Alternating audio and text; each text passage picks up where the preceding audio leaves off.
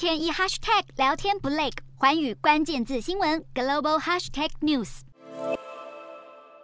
现场一片肃穆哀戚，只有脚步声回荡。在英国新任王储威廉的率领之下，当地时间十七号晚间，已故英国女王伊丽莎白二世的八名孙子女在西敏厅围绕着灵柩守夜十五分钟。包括长公主的女儿萨拉公主、安德鲁王子的女儿尤吉尼公主，还有女王孙辈中年纪最小的赛文子爵詹姆斯，都静静地陪伴祖母。这也是英国史上首次有君主的孙子参与了王子守夜传统仪式。此外，哈利在退出王室之后，已经失去荣誉军衔。不过，应父亲英国国王查尔斯三世的要求之下，哈利获准破格身穿军服为女王守夜，也是他两年半来首度再披荣耀。而瞻仰女王灵柩的民众已经有数以万计，人潮之踊跃，至少得排队等待二十四个小时以上，让英国政府十七号呼吁民众不要再去了。不过同一天，查尔斯三世惊喜造访兰贝斯桥，与民众握手话家常，展现亲民形象，